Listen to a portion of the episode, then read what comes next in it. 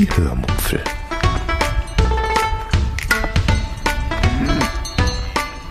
Aus dem Tagebuch einer Allgäuerin.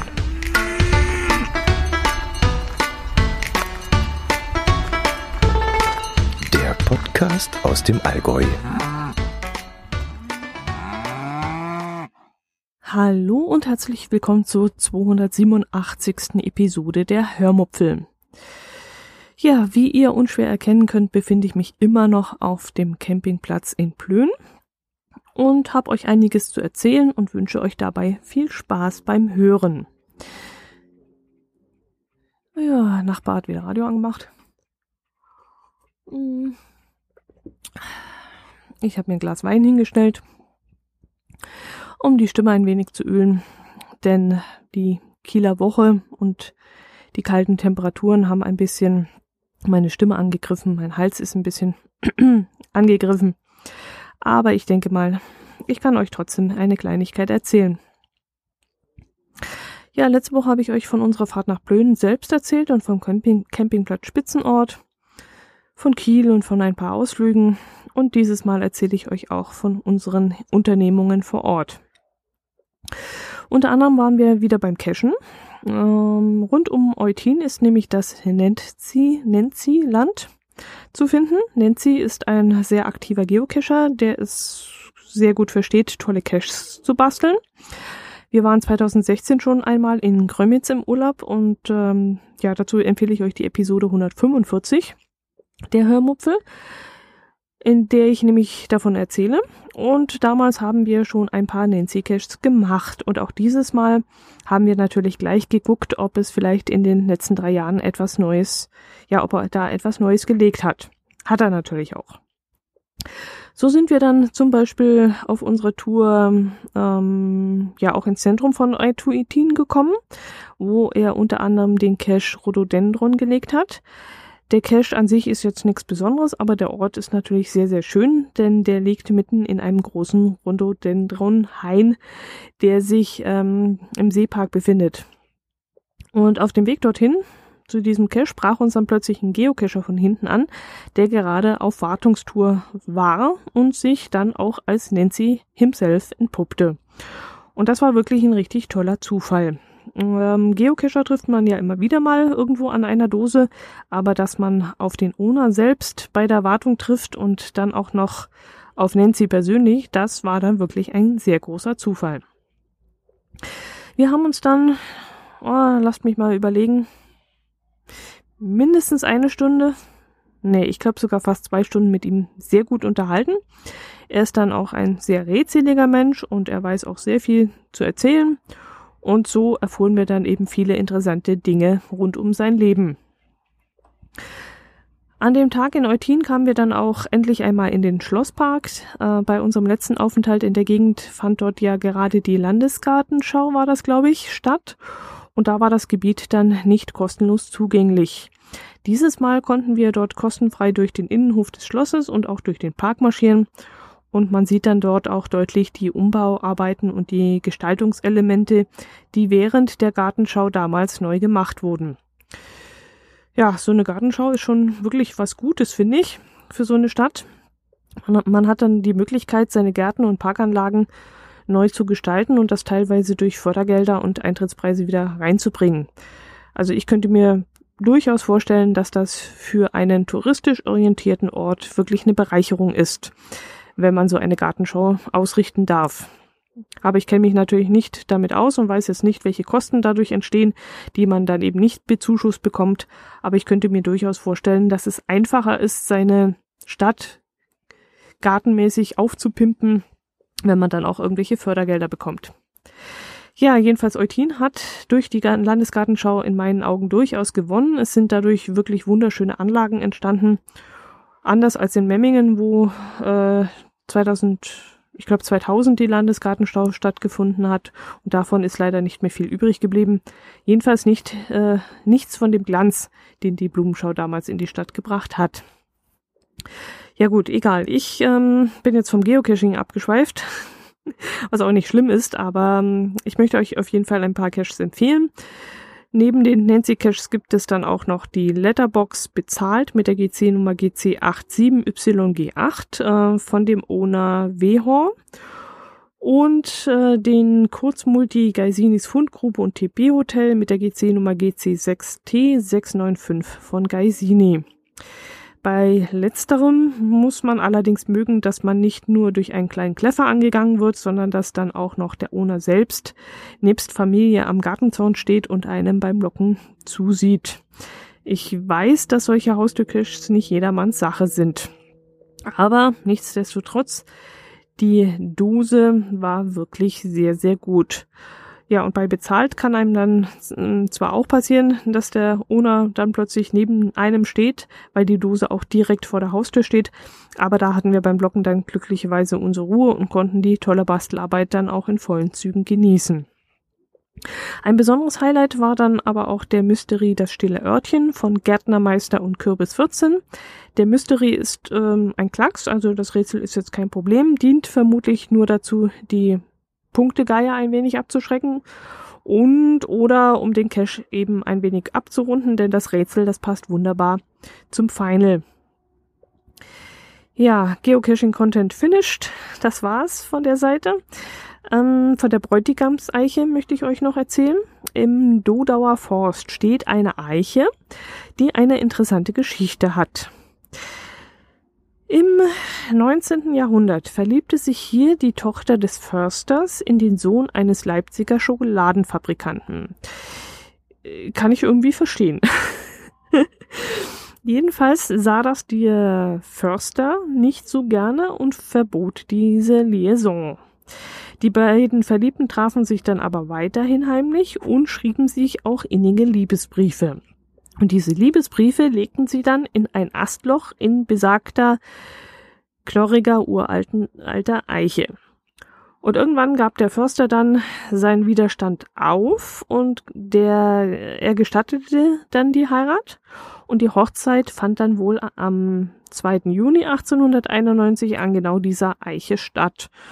Und äh, ja, die Leute sprachen dann danach äh, immer nur von der Bräutigamseiche.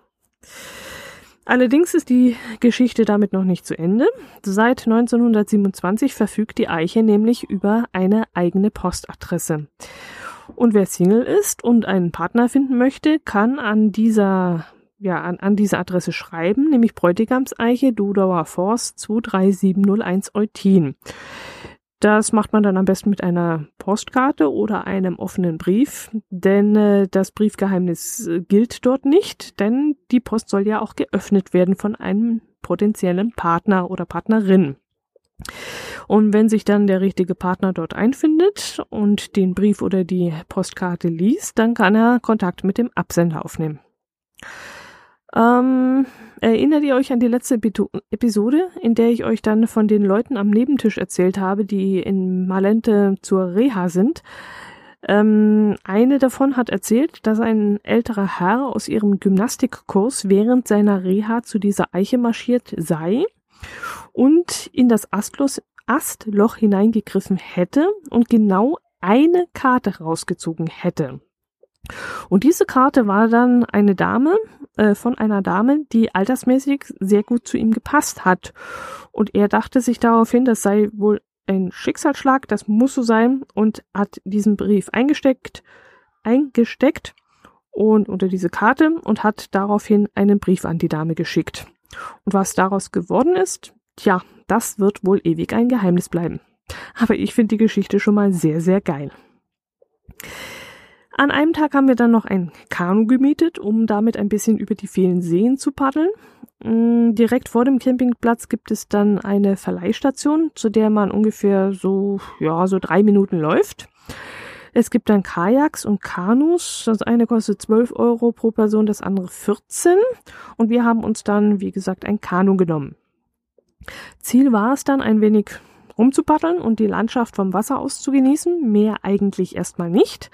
Aber wir wären natürlich nicht Geocacher, wenn wir nicht auch nach die Fünfern Ausschau gehalten hätten, die irgendwo im Wasser liegen. Und so haben wir dann auf der Route, die uns die Dame dann vom Bootsverleih auch empfohlen hatte, noch das eine oder andere Dösle abgefischt. Abgefischt im wahrsten Sinne des Wortes. Während der Tour paddelten wir dann über, ja, über den offenen See, also querfeldein, genauso wie durch kleine, vielleicht so sechs Meter breite Kanäle, als auch durch einen vielleicht so drei Meter schmalen Bach.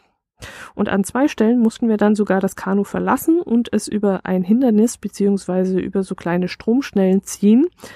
Und das war richtig spannend und es war auch gut zu meistern für uns. Also wir hatten im Vorfeld überhaupt keine Erfahrung mit Booten, kamen aber in diesem einfachen Gewässer auch sehr gut zurecht und auch mit dieser, ja, mit dieser Schleuse, mit diesen Stromschnellen kamen wir gut klar. Das einzige Problem, das ich hatte, zeigte sich dann nach ungefähr dreieinhalb Stunden Paddeln, nämlich die Schmerzen in den Unterarmen. Die Frau bei der Bootsvermietung meinte vorher noch, wenn wir eine Schulter oder ja, wenn, wenn mir eine Schulter oder ein Unterarm wehtun würde äh, hinterher, dann hätte ich definitiv was falsch gemacht. Ich müsste also mit beiden Armen gleichzeitig Druck geben.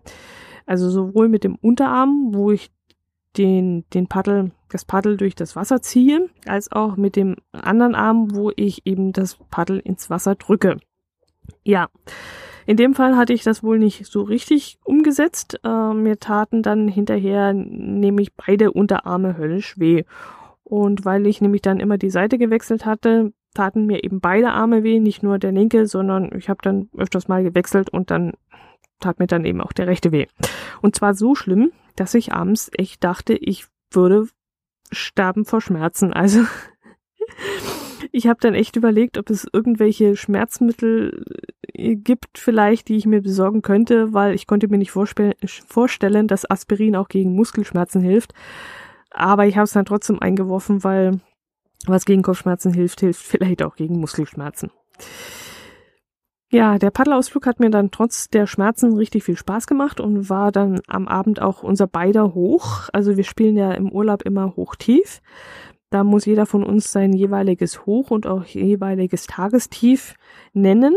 Und mein Hoch des Tages war dann die Paddelei durch diese schmalen, schmalen Bäche und die schmalen Flüsschen zwischen den einzelnen Seen. Und mein Tief waren dann natürlich, ja, ihr werdet es ahnen, die fürchterlichen Schmerzen. Das Hoch des nächsten Tages war dann der Lapskaus, für den wir gezielt nach Neustadt fuhren. Naja, nicht ganz, aber ja gut, der Reihe nach. Am nächsten Tag stand dann kein Sport auf dem Programm. Und kein Sport sah dann so aus, dass wir uns ins Auto gesetzt haben und nach Warnsdorf gefahren sind, wo es ein Karls Erlebnisdorf gibt. Äh, wenn ihr wissen wollt, was das ist, bitte ich euch dann mal in die Episoden 33, 145, 183 und 238 reinzuhören. In all diesen Episoden habe ich nämlich bereits schon mal von Karls erzählt. Wir gehen nämlich eigentlich immer wenigstens einmal in einen Karls, wenn wir irgendwo im Norden unterwegs sind und es und ein solcher in der Nähe ist. So auch dieses Mal. Wir wollten dieses Mal allerdings nicht nur durchbummeln und unseren Spaß an diesem verrückten Laden haben, sondern wir suchten auch etwas ganz Bestimmtes und gingen gezielt dorthin. Wir suchten nämlich so maritime, Möb, nein, nicht maritime, so meerestypische Dekorationsdingsis. Also wir wollten etwas für unseren Flur unserer neuen Wohnung finden. Der soll nämlich ein wenig ostseemäßig eingerichtet werden. Und dazu haben wir bereits eine recht auffällige Kommode gekauft und ich hatte letztes Jahr ein hübsches Bild von lustigen Möwen von meinem Urlaub in Niendorf mitgebracht, auch vom Karls. Ähm, ein Foto solltet ihr dann in den Shownotes der Episode 238 finden. Ähm, ja, und jetzt sollten eben noch ein paar weitere Dekoartikel dazukommen, die dazu passen. So habe ich dann zum Beispiel einen blauen Leuchtturm aus Holz rausgesucht, der zukünftig auf dieser neuen Kommode stehen soll. Und mein Herz allerliebster möchte äh, selbst eine Garderobe basteln, an der sehr auffällige Kleiderhaken angebracht werden. Und diese Haken haben wir dort bei Karls jetzt dieses Mal gefunden. Sie sind relativ groß und, und blau und bestehen dann ähm, einmal aus einem Steuerrad eines Schiffes und einmal aus einem Anker. und sieht recht gut aus und ich bin gespannt, was mein Herz allerliebster da basteln wird. Ich habe mir dann beim Karl noch ein, ähm, eine Erdbeerseife mitgenommen. Eine solche hatte ich mir ja letztes Jahr schon von meinem, äh, von meinem Alleinurlaub mitgebracht als Mitbringsel. Und die riecht so lecker, dass ich mir dieses Mal gleich äh, Nachschub besorgt habe. Äh, es gibt da noch andere mögliche Geruchsrichtungen, aber Erdbeer gefällt mir ehrlich gesagt am besten. Nicht nur wegen des Geruchs, sondern auch, weil es mich am ehesten an unseren Besuch bei Karls erinnert. Mm, mein Herz allerliebster macht das dann immer ähnlich, er nimmt sich dann immer Erdbeermarmelade von dort aus mit. Zwar würde die Erdbeermarmelade von unserem Marmeladenmann aus Passau viel, viel, viel, viel besser schmecken als die von Karls, aber die Erdbeermarmelade von Karls erinnert einen halt dann immer auch an unseren Norddeutschland-Urlaub und an unseren Besuch bei Karls. Und deswegen nimmt er da halt immer ein paar Gläser mit. Wir haben dann noch ein Stück Erdbeerkuchen dort gegessen. Der schmeckt dort auch immer sehr, sehr lecker.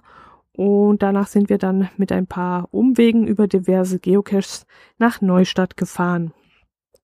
In Neustadt haben wir während eines Urlaubs in Grömitz, damals, ähm, 2016, das weltbeste Labskaus gegessen. Und das wollte ich dieses Mal auch wieder essen. Ja, das weltbeste Labskaus, das gibt es in Küvers Brauhaus, direkt an der Schiffsbrücke nennt sich das, glaube ich. Das Restaurant, das gleichzeitig auch ein Fischladen ist, befindet sich dann in einer alten Fischhalle direkt am Wasser. Man kann dann also dort auf der Terrasse sitzen und zu den Segelschiffen rüberschauen und dabei eben leckeren Fisch essen. Wir haben dann natürlich beide das Labskaus genommen und das war auch wieder super lecker seitdem ich das Zeug damals von ähm, Joachim aus ähm, auf dem Hörertreffen des Nord-Süd-Gefälles in Kiel geschenkt bekommen hatte, bin ich ganz heiß auf das Zeug und wir mögen das wirklich sehr, sehr gerne. Ja, ähm, Immenhof. Immenhof ist das nächste Thema. Mm, ihr kennt doch sicherlich die Filme vom Immenhof, die in den 1950er Jahren in den Kinos liefen und auch später noch immer und immer wieder im Fernsehen erneut wiederholt ausgestrahlt wurden. Darin ging es, glaube ich, um einen Gutshof, einen Ponyhof namens Immenhof, auf dem die beiden Mädels Dick und Dally leben und der Hof steht dann irgendwie kurz vor dem Konkurs, wenn ich mich richtig erinnere. Und die beiden entwickeln dann mit ein paar Kindern, die auf diesem Ponyhof gerade Feen machen, glaube ich, ein Konzept, um den Hof zu retten. Nagelt mich nicht fest. Ich, äh, ja, äh, ich hab's immer wieder mal angeguckt. Ähm, aber ich schalte immer rein, gucke ein paar Minuten und schalte dann wieder weg. Also ich bleibe da, glaube ich, nicht unbedingt bei. Ist mir ein bisschen zu seicht, ein bisschen zu süß, aber ich weiß, ähm, ja, dass es Fans von dieser Serie gibt und ist auch alles gut so. Also liebe Grüße an dieser Stelle an Kai. Ich selbst äh, mag ja auch ähm, ganz bestimmte Filme, zum Beispiel der kleine Lord, den schaue ich jedes Jahr wieder zur Weihnachtszeit gerne an. Aber so die Emenhof-Serie ist jetzt nicht unbedingt meins. Wenn ich sie anschaue, dann die Folgen von den 50er Jahren. Die Folgen aus den 70ern mag ich gar nicht und den Kinofilm von 2018 habe ich auch überhaupt nicht angeschaut. Trotzdem sind wir natürlich auch gezielt nach Malente gefahren, wo der Hof, auf dem die 50er Immenhof-Serien gedreht wurden, steht. Ich wollte mir das Gebäude einfach mal live anschauen. Viel gab es dort aber leider nicht zu sehen, denn das Gebäude wird gerade zu einem Hotel umgebaut und soll 2020, 2021, glaube ich, fertig sein.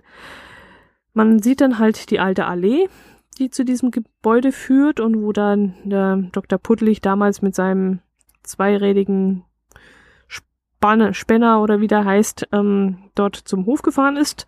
Man kann auch, wenn man sich streckt, einen Teil des Weißen Haupthauses, Haupthauses sehen, aber näher kommt man da leider nicht ran. Ja, ich bin gespannt, was da für eine Art von Hotel gebaut wird. Vermutlich wieder oberste Preisklasse, das ist ja meistens so. In der Nähe der Bräutigamseiche soll übrigens noch das Forsthaus stehen, in dem Jochen von Roth gewohnt haben, äh, hat in der Serie. Aber das Haus haben wir uns jetzt nicht unbedingt angeschaut. Also ich bin da, wie gesagt, nicht so in der Materie drin, als dass ich mich an das Gebäude erinnern würde.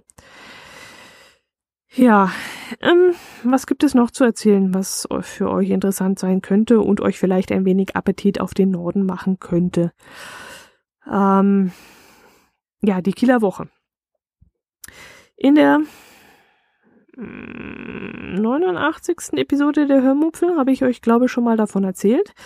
Wir waren nämlich, wie gesagt, schon 2016 mal in der Gegend und waren da auch dann auf der Kieler Woche. Und weil es uns so gut gefallen hat und weil das auch eine Möglichkeit war, meinen Podcast-Kollegen vom Nord-Süd-Gefälle, dem lieben Jörn, zu treffen, haben wir uns auch in diesem Jahr wieder einen Tag für die Kieler Woche freigenommen. Von unserem Campingplatz aus waren das so ungefähr 40 Kilometer zu fahren.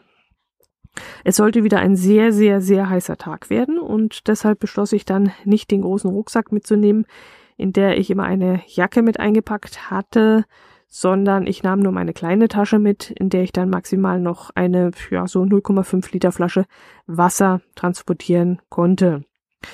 Das war dann tagsüber auch gut so, denn es waren 31 Grad ungefähr. Es ging kein Lüftchen. Es war stickend heiß. Wir bewegten uns eigentlich nur von Schatten zu Schatten fort, um einigermaßen gut durch den Tag zu kommen. Das änderte sich dann schlagartig gegen 19 Uhr. Wir machten uns dann nämlich zum Hauptbahnhof auf, wo wir dann Jörg, äh, Jörg, Entschuldigung, Jörn, wo wir dann Jörn treffen wollten. Und da zog dann ein furchtbar kalter Wind auf und plötzlich war dann der Himmel voller Wolken und wir standen da in kurzen Hosen und dünnem T-Shirt und fingen dann bitterlich an zu frieren. Bitterlich. Aber sowas von bitterlich. Ich fror so bestialisch, dass ich mir in diesem Moment nichts sehnlicher wünschte als irgendein Stück Stoff, um mich darin einwickeln zu können. Unser Auto stand dann aber vielleicht so ungefähr einen Kilometer, 1,2 Kilometer entfernt und ich hatte dann echt keine Lust, da jetzt hochzulaufen, um meine Jacke zu holen. Und so bipperte ich mich dann von einem Marktstand zum nächsten Und ähm, da wäre ich dann am liebsten hinter irgendeine Pfanne gekrochen, in der da gerade die Champignons gebraten wurden, oder hinter irgendeinem Ofen hätte ich mich verkrochen, an dem da so Brotriegel gebacken wurden. Hauptsache, ich hätte irgendwo ein Gerät gefunden, das Wärme ausgestrahlt hat. Ja, nach unserem viel zu kurzen Treffen mit Jörn haben wir uns dann auf den Weg zum Nordmannsfeld? Nee, so hieß das nicht ach, ich weiß es nicht mehr, wie es hieß. Also dieses Feld liegt irgendwo an der Eckernförder Straße und dort finden während der Kieler Woche mehrmals die Nightglows statt. Ja, die Nightglows, dort stehen dann circa so ein Dutzend Ballons, die dann im Rhythmus einer bestimmten undefinierbaren Choreografie befeuert werden. Und das soll dann wie so überdimensionale Glühwürmchen aussehen. Leider haben wir das sowohl 2016 als auch dieses Mal nicht so richtig genießen können, wie wir das erhofft hatten. Denn aufgrund des starken Windes konnten die Ballons nämlich nicht gefüllt werden und so standen dann leider nur die Körbe auf dem Boden, also ohne Ballonhülle und wurden dann im Takt befeuert. Das fand ich dann damals nicht so besonders prickelnd und auch dieses Mal nicht so besonders toll. Aber dazu muss man, wie gesagt, vermutlich Glück mit dem Wetter haben, damit die Show dann einen vollen Effekt hat. So ganz ohne Ballonhüllen ist das eben nix. Dafür konnte ich mich aber an das tolle, an das tollste und an das spektakulärste Feuerwerk erinnern, das ich jemals gesehen habe. Denn nach dem Ballonglühen wird immer noch so ein ja, Pyrotechnikzeug, also so ein richtig gigantisches Feuerwerk veranstaltet, das so sensationell gut gemacht ist, dass man da wirklich mit offenem Mund dasteht und nur staunen kann. Gut, die Abstimmung mit der Musik, die ist da nicht so ganz so gut. Also die war damals beim Geocaching-Event in Koblenz tausendmal besser. Also so mit der ganzen Musikchoreografie da. Das ist, war da in Koblenz besser. Aber die Feuerwerkskörper, die sind in Kiel wesentlich genialer. Also ich habe das mal so beschrieben, also die Lichter, die sind so präzise, dass ich jedes Mal denke, ich sehe sie in HD. also, oder wie nennt sich das? Heißt es immer noch HD oder H4 oder ich, ich habe keine Ahnung, aber du siehst da wirklich jeden Schweif haarscharf und du erkennst sogar kleine zerplatzende Sterne so scharf, dass du wirklich die fünf Spitzen eines richtigen Sternes erkennen kannst. Es ist wirklich gigantisch. Ich kann es nicht besser beschreiben. Es, es ist, es ist absolut ein Traum. So ein präzises und cooles und tolles Feuerwerk, das sieht man wirklich nur hier in Kiel. Leider war es dieses Mal noch zu hell. Ich weiß jetzt nicht, ob das Feuerwerk dieses Jahr zu einer früheren Uhrzeit gestartet wurde als damals.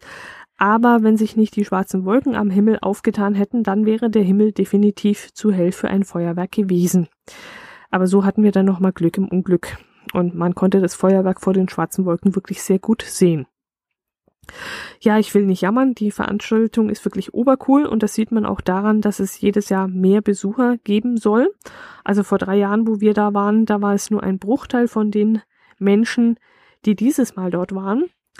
Also wir hätten ja so ungefähr zwei Kilometer von einer Parklücke aus laufen müssen, wenn wir nicht zufällig noch etwas anderes entdeckt hätten.